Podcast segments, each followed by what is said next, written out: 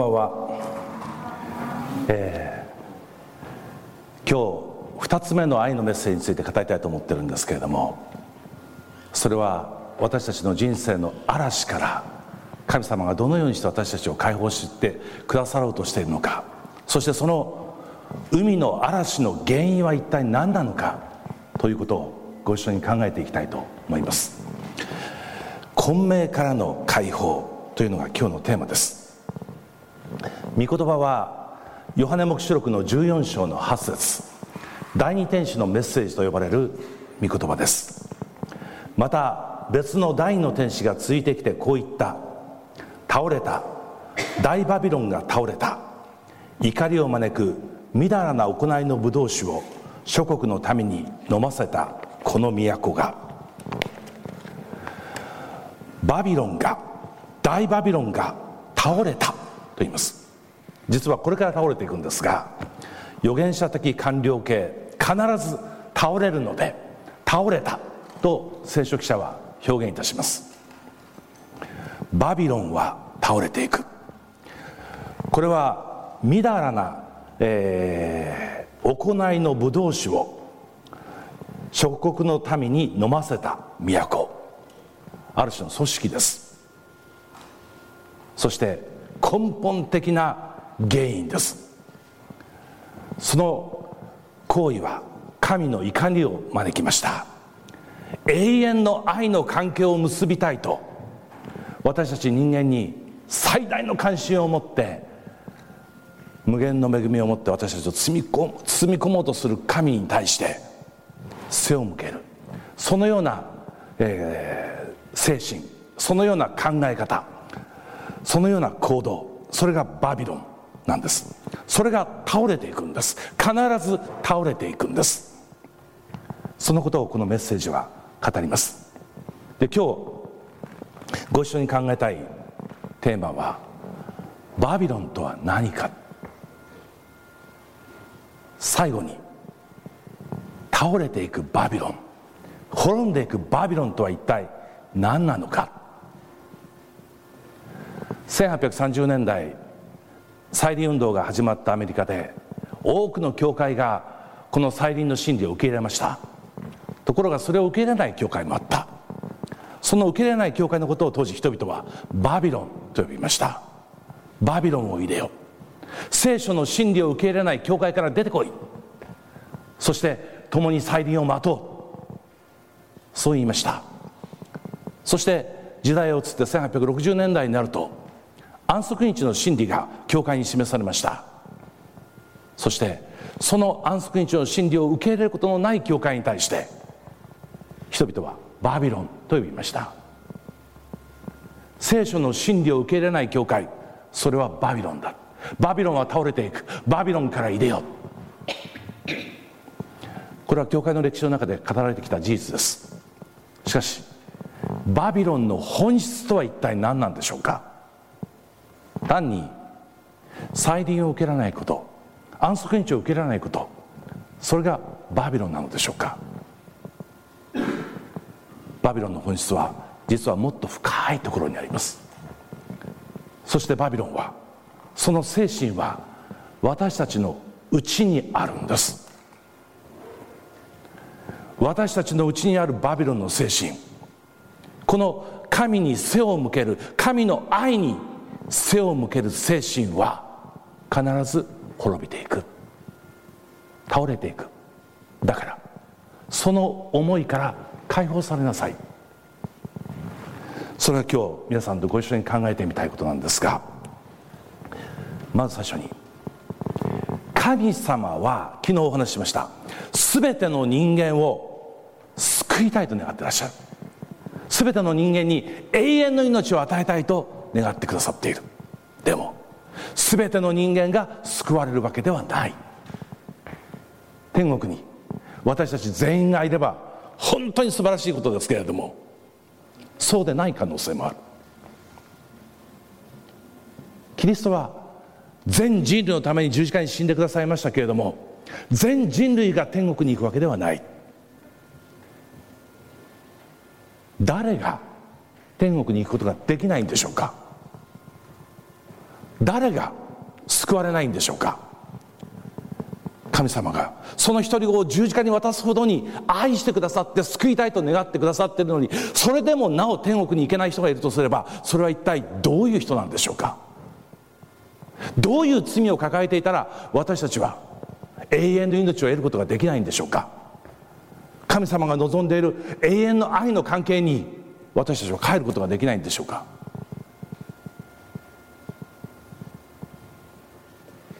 どの罪が何の罪が究極の罪だと聖書は言ってるでしょうか？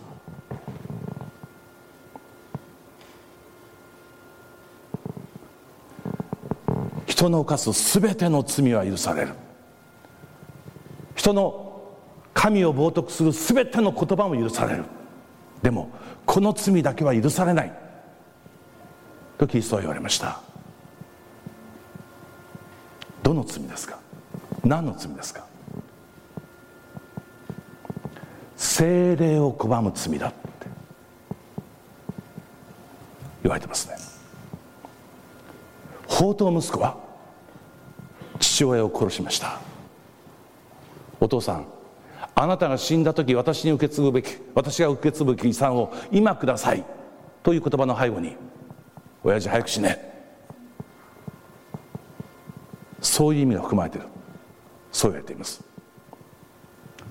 父を殺して彼は全ての思い出も全ての遺産も金に変えて遠い国へできるだけ遠い国へと逃げ去っていきました。しかしその彼もの違法の地で豚飼いに見落としそして精霊が「帰れ家に帰れ」とささやいた。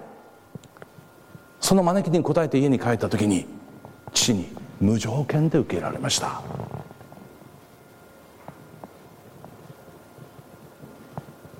パウロはキリストを迫害しました。キリストの教会を迫害しました。ステパノを殺したんです。さんのクリスチャンを牢にぶち込みました。でも彼も許されてキリストの伝道者に立てられました。なぜ？あのダマスコ途上で出会ったキリストのその招きを拒否してなかったからです。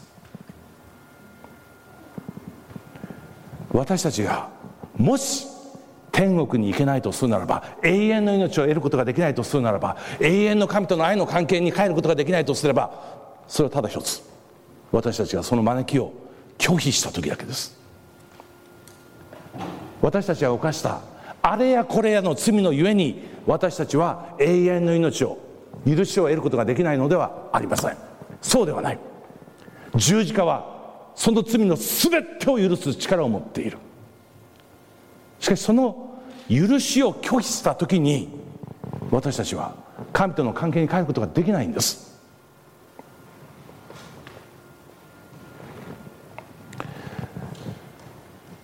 主税人のレビという男は本当にユダヤの社会で嫌われていた主税人という職業を身に職業にえ身を置いていたためにものすごい虚無感を抱いていたんです。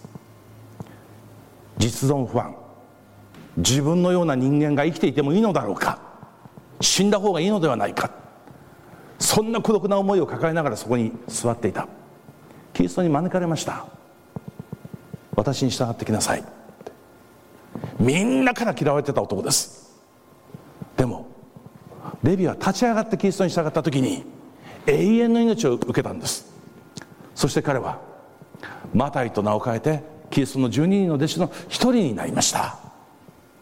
しかし止める若い役人はキリストの前にひれ伏して主よどうしたら永遠の命を得ることができるんでしょうか。聖書に何と書いてある。殺すな勧誘するな盗むな。偽証を立てるな。ですね。貪るな。それらのことはみんな小さいところは守っています。でも不安なんです。分かった。ならばあなたの持っている全てを捨ててただ私に従ってきなさいと招かれた。しかしその彼はキリストの招きに応えることができなかったんです。答えなかったんです。悲しい暗い顔をして立ち去っていったと聖書は書いています。招かれてキリストに招かれて永遠の命に招かれて答える者と答えない者がいる。答えるならばどんな犯罪者であろうとどんな過去を背負っていようと誰もが許しを得永遠の命を得て天国に招かれてるんです。しかしどれほど真面目な生活をしどれほど、ね、例えば牧師という肩書きを持っていたとしてもその本心においてキリストに従うことをしていないならば永遠の御国神を礼拝するために登ることはできないんです。精霊が一人一人に語りかけます。神の愛の招きに応えよキリストの十字架の許しをあなたのものにしなさい。そして神と永遠の愛の関係の中に戻っていきなさい。間違いなく精霊は全ての私たちにそれを語りかけます。でもそれを拒否した時にそれを拒否した時に人は救われることがない。許されない罪はただ一つ。精霊を拒む罪だ。主はそう言われました。なぜ人は精霊を拒むんでしょうか？罪の根本問題って何なんでしょうか？なぜ精霊の招きを神の招きを拒否してしまうんでしょうか？何故？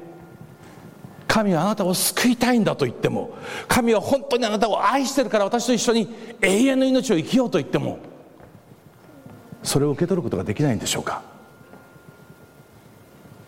私たちの抱えている罪人の抱えている根本的な問題とは一体何なんでしょうか？最初の人類の物語に帰っていきたいと思います。アダムとエバが神によって神の形に作られました。そしてエレンの園に一本の木が置かれました。善悪を知る木という木です。私たちは時々考えます。神様があんなもんを置いてくれなければ人類は平和に神と仲良く生きていたことがで生きていることができたはずなのにって。でも昨日考えたように人間は神の形に作られたがゆえに自由意志を持つ者として作られたがゆえに主体性を持つ者として作られたがゆえにその木は置かれなければならなかったんです。本当に心からの愛を持って神を愛していることを人間はその木から取って食べないことによって確認し続けなきゃならなかった。ところがやがて人間はその木から実を取って食べます。なぜアダムそしてエヴァはあの実を取って食べたんでしょうか。他にたさん食べるものがあった。たくさんおいしい果物があった。でもその木から取って食べてしまったんです。それは一体何を意味してるんでしょうか。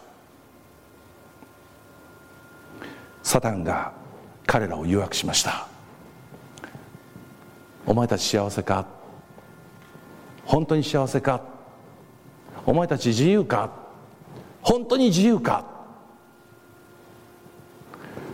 私たちにいつも語りかけてることくる言葉です。お前は本当に自由なのか？お前は本当に幸せなのか？もっと幸せになる道があると思わないか？もっと自由になるあるなる道があると思わないか？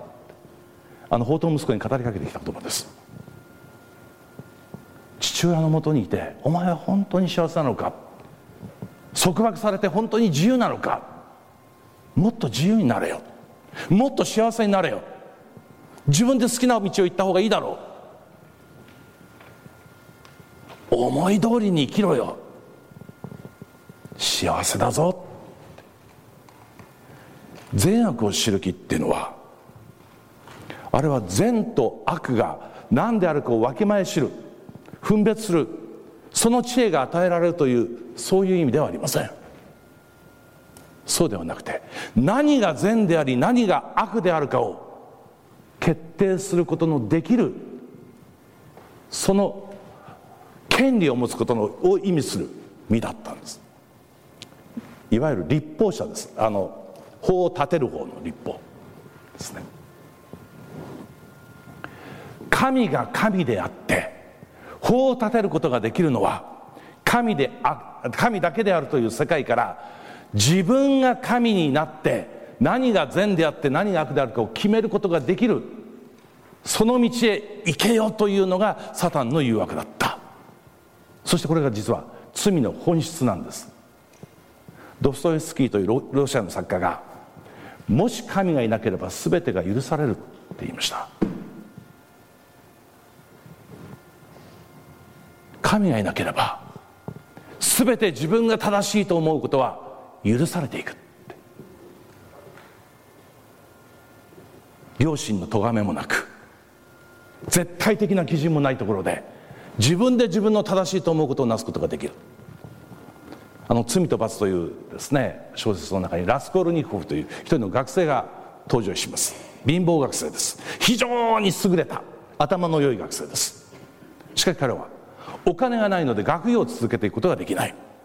しかし彼が見事に学業を成し遂げたならば世のため人のため多大な貢献をすることができると彼は自負しておりました。どうして私に金がないんだろう？悩みです。その町に一人のみんなから嫌われている強欲な金あ金貸しのおばあさんがいた。みんな彼女が大嫌い。でも金を持ってるんです。ラスコルニコは考えます。彼女があの金を抱えたまま死んでいくのと私が彼女の金を奪ってそして学業を成し遂げてそして世のために貢献するのとどちらがいいことか。私が金がないからここで勉強を断念すると言って一回の労働者になっていくのとその金を得て社会の指導者になって人々を幸せに導くのとどちらが正しいことなのかって。で彼は全ての人に許されるわけではないけれども私のようなエリートには許される。おばあさんを殺して金を取るんです。学業を続けるために。そしてやがて世のため人のために貢献しようと思う。しかしその後ものすごく大きな両親の呵責に襲われます。神がいなければ全てが許される。私が神になろう。私が私の人生の支配者になろう。私が私の人生の神になろう。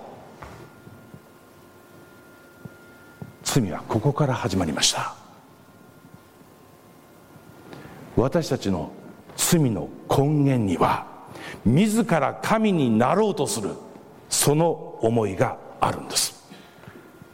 そしてそれが実はバビロンなんです。バビロンという言葉はあの旧約聖書のバベルの塔バベルから来てるということはよくお聞きになっていると思います。そしてその意味は混乱あるいは混迷です。混乱してるんです。神が私たちの創造者であってこの神は全知全能の方。しかも愛の方であると本来私たちは信じていた。人間は信じていた。信じていていいんです。ところがその思いが混乱してきます。そしてあのノアの洪水の後でしばらく時が経って人々はバベルの塔というですね高い塔を建てていくわけです。なぜ人々がバベルの塔を建てたのか。その理由をエレン・ホワイトは3つ挙げてるんですね。人類のあけぼの中に書いてあります。1つ目神の恵みの約束を信じなかった。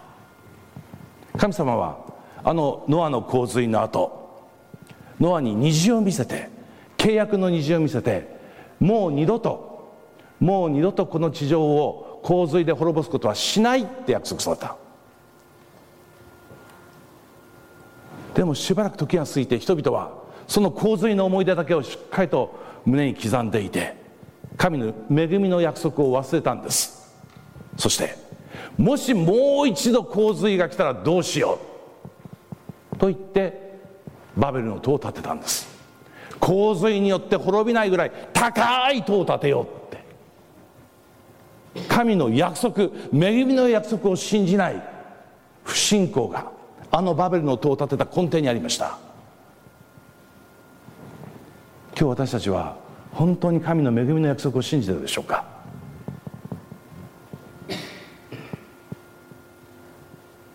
あなたを必ず救う。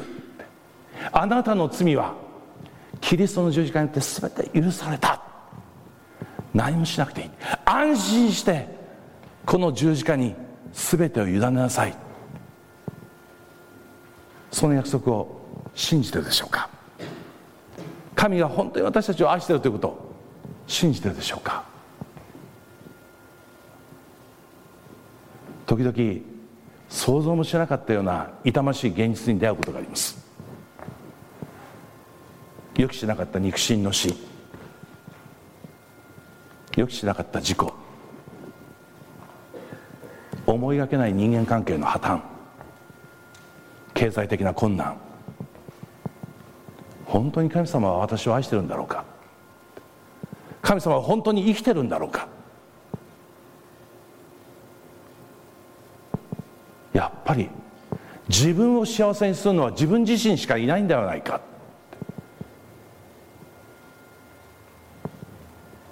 そう思うことはないでしょうか。2つ目。自分で自分を救おうとした。もう一回洪水が来たらもうその時二度と滅びることはないので自分で自分を救うために塔を建てようって行いによる気です。自分の力で救いを得ようとする。ですね。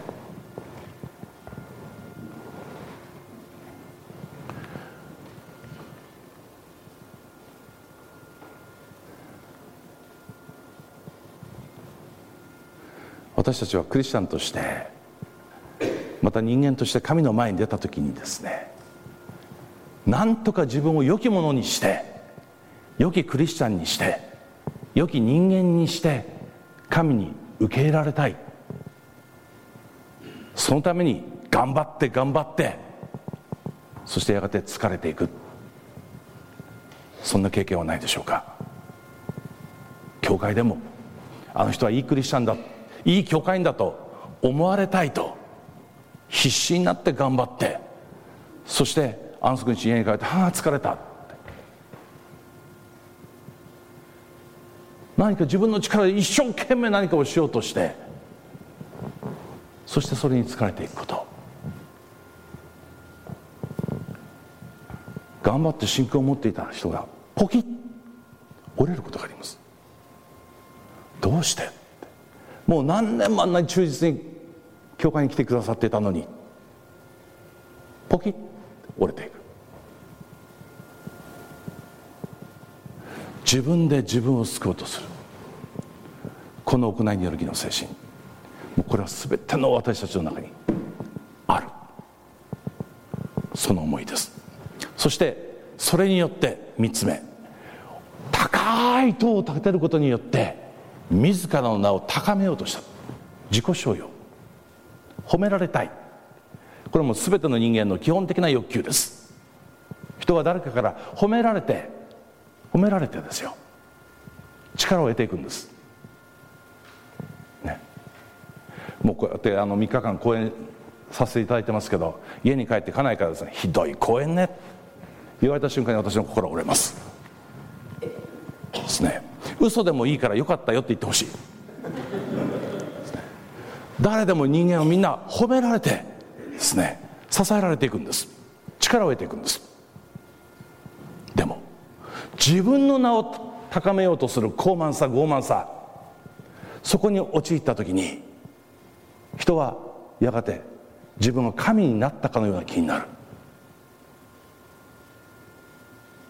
バビロンというのはこの混迷なんです。混乱なんです。神様の恵みの約束が信じられなくなる。そして自分で何とかしなきゃと思うようになる。自分を高めようとする。その混乱の中に混迷の中にカオスの中に入っていく。これがバビロンの精神です。そして神の招きに素直に応えられない。あのレビのようにはい立ち上がってイエスに従えればいいんですけどあの止める若い賢い役人のようにいろいろ考えてしまってキリストに従えない。どん底のレビは立ち上がって従いました。しかし若いのに偉いねって大金持ちの役人はキリストにひれ伏して従っていくことができなかった。全てを捨てて私に従いなさい。嫌だって。捨てられないって。自分で自分を守ろうとするんです。救おうとするんです。バビロンはまさにこの混乱です。そして自分でできるって。何事かができると錯覚させていく。ですね。エレン・ホワイトの言葉。ほとんど全ての偽りの宗教はこの同じ原理に基づいている。すなわち人々は自分自身の努力で救いを得ることができる。と考えさせる。あなたの努力であなたは救われますよ。私若い時にですねあのある、えー、果物屋さんでアルバイトをしておりました。高級フルーツです。あの今から何十年前だろう、えー、40年前。あの40年前ですよ。マスクメロンが1個3000円。マスカットも3000円でした。40年前でも。高いんですよ。これを売るのは私比較的得意でですね。結構たくさん売った。あのよく褒められてたんですがよく売るなって。ですね。でそのフルーツ屋さんに創価学会の人が働いていて先輩です。でこの人はあの本当に雇われて私はアルバイトなんですが誘ってくるんですよねクリスチャンだと知って「お前キリスト教の神に力ないだろ」うって。学会に来てお題目を唱えてみろよ必ず儲かるぞ幸せになれるぞって。お題目を何回唱えたらこうなる？何万回唱えたらこうなるって。そういうアプローチなんで、まあ、ちょっと話はそれてしまいます。創価会には創価会であのキリスト教攻略法っていうのがちゃんとあってクリスチャンにはこういう攻め方をしろっていうのがあるわけですよね。それをみんな使ってあのクリスチャンの信仰をこう揺さぶってくるわけなんですけど。結局自分自身の努力で救いを得ることができるよってたくさんお布施をしてたくさんお題目を唱えれば幸せになれる。偽りの宗教は必ずそう言います。献金をたくさん要求するそういう宗教。努力を要求する宗教。根底は偽りの宗教です。バビロンの精神に支配された宗教。でこのバビロンからとは全く違うのが、ね、バビロンという王国大国から大バビロンというその組織と全く違うのが神の国です。で神の国私たちは先ほどから天国へ行って神様を礼拝する永遠の命を永遠に共に生きていくということを言っているこの神の国。その神の国に行くためのビザはどこが発行するかというとこれ神の国なんです。神の国ですから神の国にしか発行できないんです。じゃあ神の国にパスポートはどうなのか、ね、私たちが例えば他国に行く時にビザが必要な場合はその国がビザを発給します。でパスポートは日本の国が発給するんです。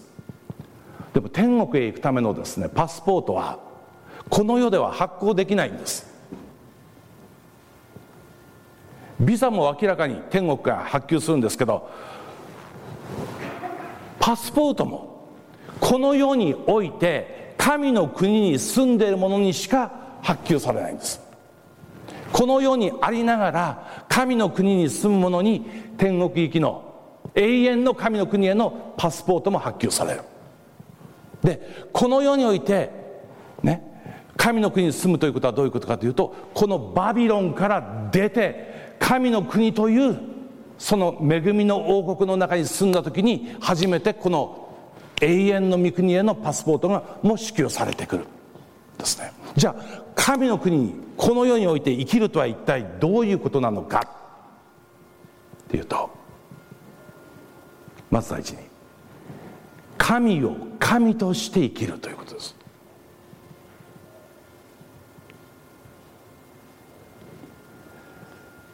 私たちに命を与えてくださった神をただ唯一の神として生きるということです。バビロンの精神は自分を神として生きることでしたから。そうでない。神を神として生きること。これが神の国に生きる者の第一の精神です。ところがねこれがなかなか難しいんです。クリスチャンも神の国に生きてるつもりなんですけれども本当に神を神として生きてるかどうか。ですね。私たちの祈りを考えてみましょう。どういう祈りを捧げてますか？神様体の調子が悪いんです。早く私の思うように直してください。神様息子が大学を受験するんです。どうか合格しますように。神様この仕事が今行き詰まっています。どうか力を貸してください。そして道を開いてください。自分の願いのために神を利用してませんか？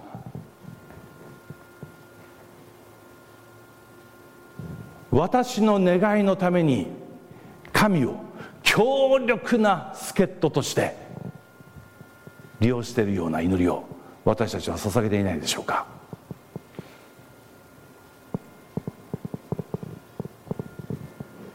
神よりもさらに自分自身の人生の主として私たちが祈りを捧げること。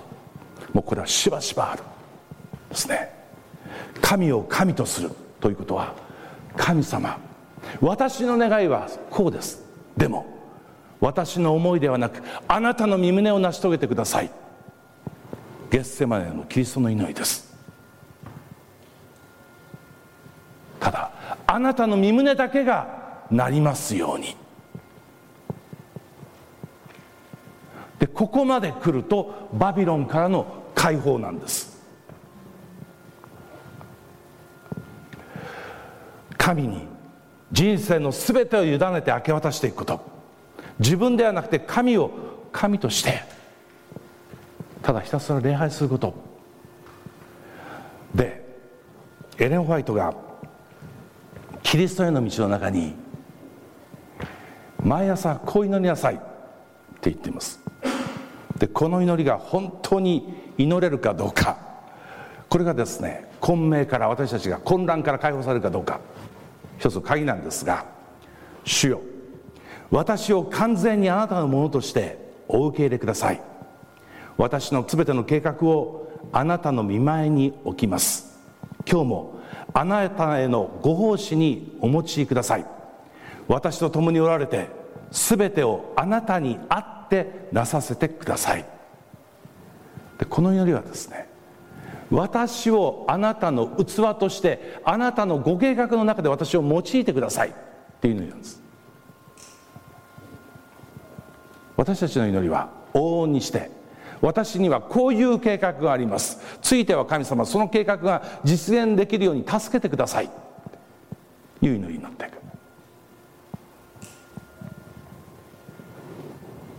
私たちが本当にバビロンから解放されていく。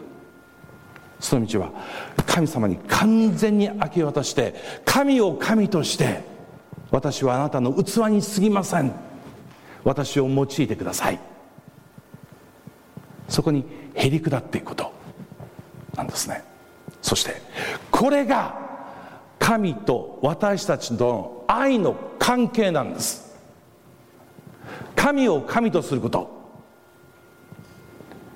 そして私たちをその器として私たちが認め自分を認めてへり下っていくこと。これが本来神と人間とのあるべき関係。ここに愛の関係信頼の関係が築かれていく。永遠の関係が築かれていくその関係へとこの第二天使のメッセージを私たちを招いています。第二天使のメッセージ。倒れた。大バビロンが倒れた。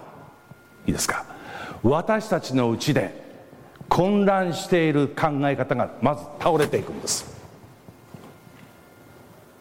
私たちのうちで約束を信じられない神の恵みの約束を信じられないその思いが倒れていきます。そして神様私はあなたの恵みの約束にすがりつきます。そこに全て頼っていきます。ね。そして自分で何かをしようという思いをからが私たちのうちで倒れていく。自分で何とかして自分を救おうとする。その思いが倒れていく。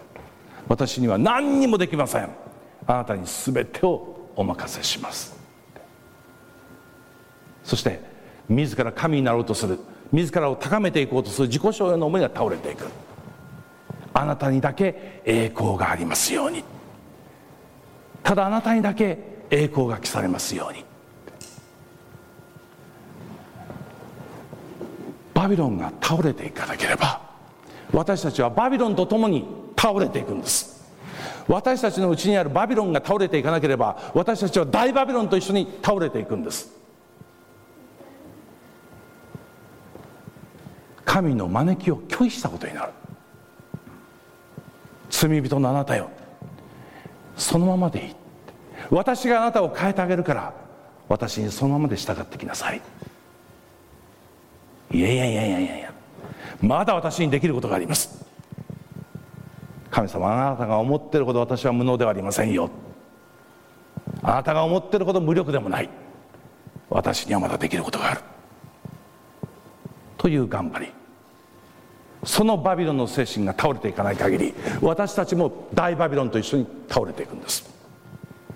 そしてそのバビロンは神の怒りを招くみだらな行い。神との愛の関係を拒否してサタンと結託するみだらな行いのブドウ酒を諸国の民に飲ませたこの都必ず倒れていきます。そしてこのメッセージが何故福音かといえばやがて必ず大バビロンのその支配者であるサタンが滅びていくんです。私たちが悩むことはない。迷うことはなくなっていきます。ただ神だけがキリストだけが私たちの前に立ってくださる。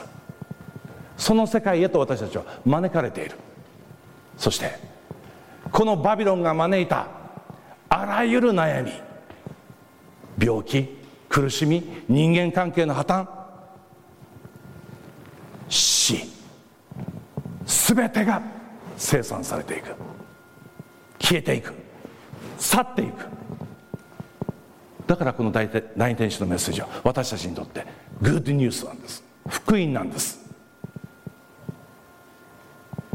イエス・キリストが来られる時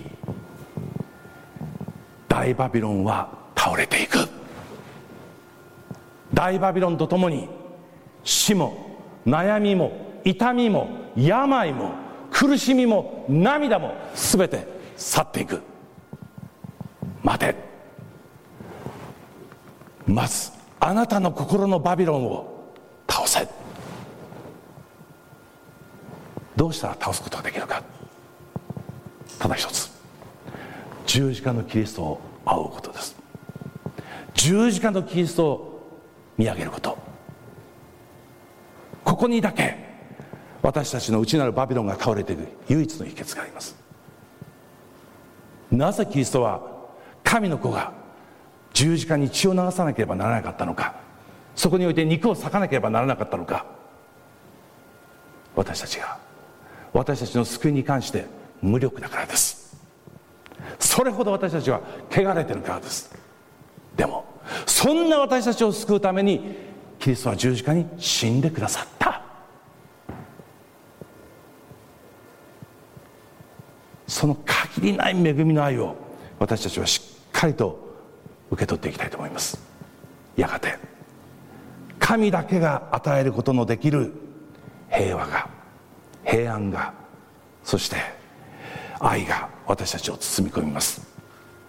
人生の海の嵐からやがて解放されて本当の静かな港へ私たちはたどり着くことができる。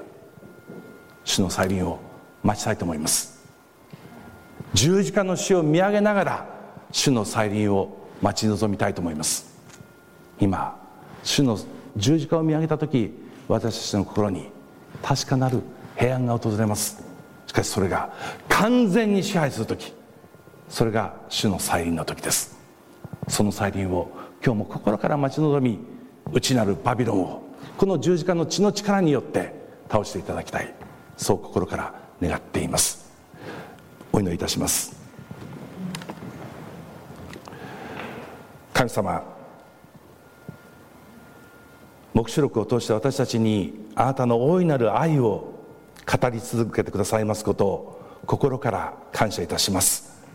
どうか私たちがただあなただけを神としてあなたの前にひれ伏しあなたと共に生きることを選び取ることができるように助け導いてください。神様決して自分自身を神とすることがないように私たちの心をいつも十字架の血潮によって打ち砕いてください。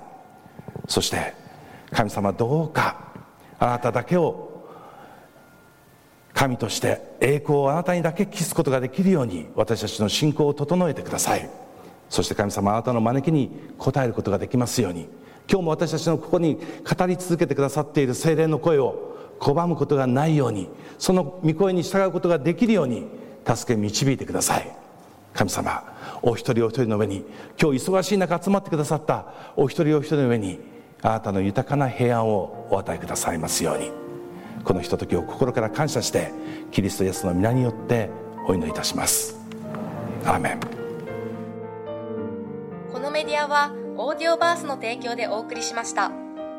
オーディオバースでは福音を広めるためにお説教やセミナーなどの音声映像の無料配信を行っています。詳しくは http コロンスラッシュスラッシュ www.audioverse.org へアクセスしてください。